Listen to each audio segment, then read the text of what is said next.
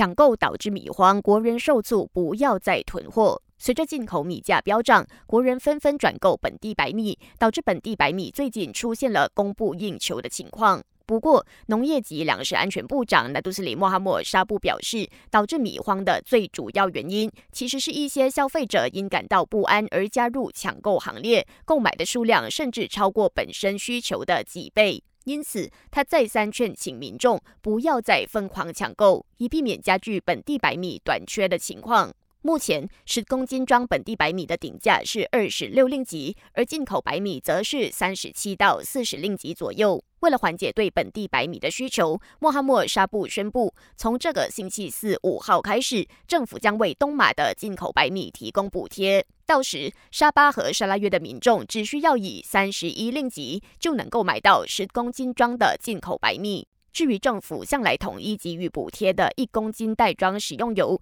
预计从明年开始就不是人人都可以买了。国内贸易及生活成本部副部长傅之雅透露，一旦政府落实针对性补贴，T 二十群体将被禁止购买津贴食用油，而符合资格者也必须持有特定的身份证明才能购买。